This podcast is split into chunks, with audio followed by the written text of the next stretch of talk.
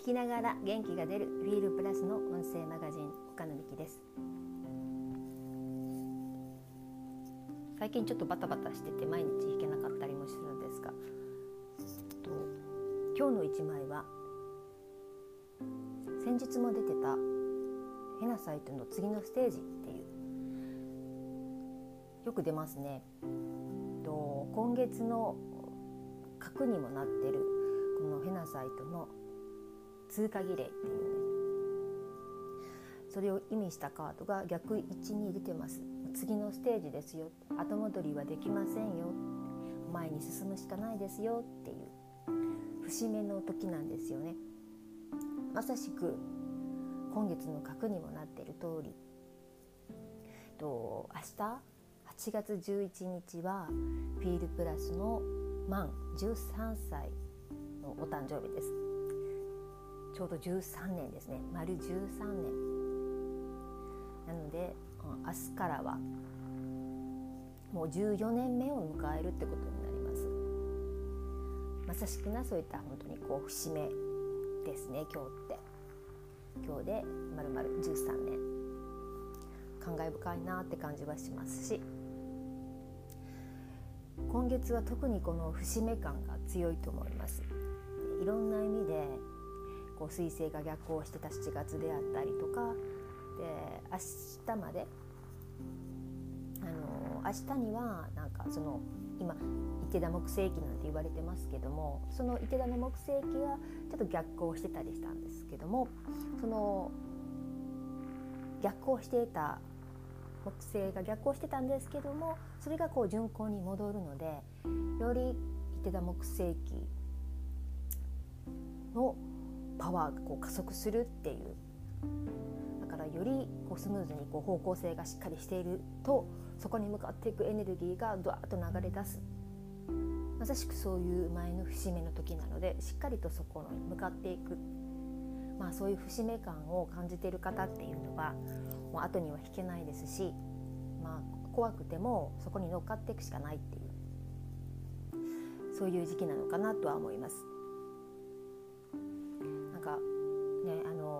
台風まあ明日で今週が終わりのこうサイクルでは見てるんですけど結構今週は嵐嵐嵐だったりはしましたけどもなんか台風10号がちょうど本当にこの満月15日の満月ぐらいを目指してこう日本列島に直撃しつつあるようなそんなコースをたどっているのでなんか今の予想からするとここ串本もかなりちょっと影響を受けそうな位置関係ですね。なんかこれは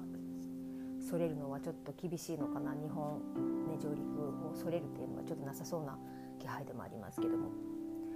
フェナサイトもまたこれ嵐のグループの中のカードになってます。嵐。嵐が表すのは死と再生。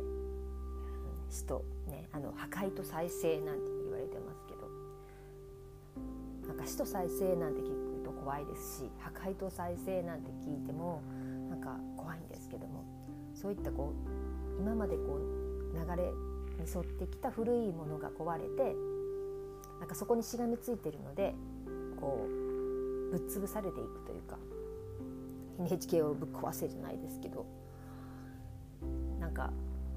いろんなものあの当たり前だと思ってた価値観とかそういうものを打ち破って新しいステージに行くっていうね。で本当の自分の使命であったりそういったことに気づくっていうそのための内観するっていうにも必要な月ではありましたしそういったことを自分に許可してあげるっていうこともそうですし本質をつなぐ。そしてこういろんなことをこうつないでいく。それは人とのご縁もまさしくそうですし自分が本当に思っていることと自分の中の深い部分にあるものとつなぐっていうこともそうですし今月はなんかすごくそこをつなぐパイプになるっていうこともなかなかいい開運のキーワードなんだと思うんですね。フルグライト祈りのカードなんですけど。なんかそういったこう自分のエゴを横に置いといてしっかりとそのクリアなパイプになってつなぐっていう。何をつなぐのか。本当にこう自分自身が実現させたい夢であったり自分がこうありたい先の未来であったり自分の次のステージこうありたいっていう。ねなんか自分がイメージすることに制限かける必要は全然ないのでそういうところをしっかりとイメージしてみる。本当の自分の望みであったり希望であったりそういったところに制限をかけずにしっかりとその本質とつながってそこを実現させていくための次のステージ。意識って引き寄せますからね。より具体的にしっかりと的を絞ってこうありたいっていうものがよりリアルであったりとかよりイメージしやすいもの頭の中で。具体的にイメージできている方がよりそこに近づく距離は短くなると思います。次のステージです。明日以降こう加速しやすいのでその流れにこうねこううまく乗れるように今日のその節目感どういうふうな次のステージに進んでいくのかっていうのを意識してもらいたいかなとは思います。今日はそういった次のステージのカードのメッセージでした今日もお聴きいただきありがとうございました。